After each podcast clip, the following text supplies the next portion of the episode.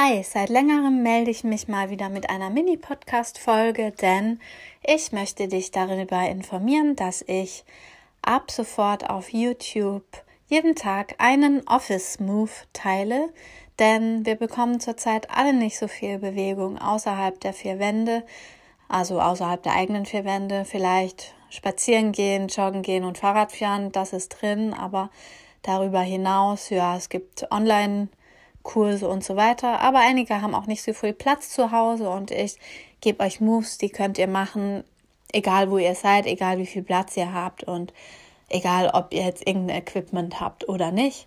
Ähm, die Bewegungen tun gut. Die könnt ihr für euch jederzeit in den Alltag integrieren. Und ja, wir sind alle Alltagsathleten und das möchte ich euch mitgeben. Bleibt in Bewegung, bleibt gesund und ich unterstütze euch dabei so gut ich kann.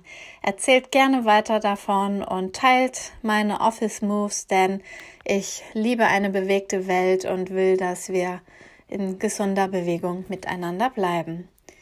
Ich freue mich drauf, wenn du dabei bist. Bis zum nächsten Office Move.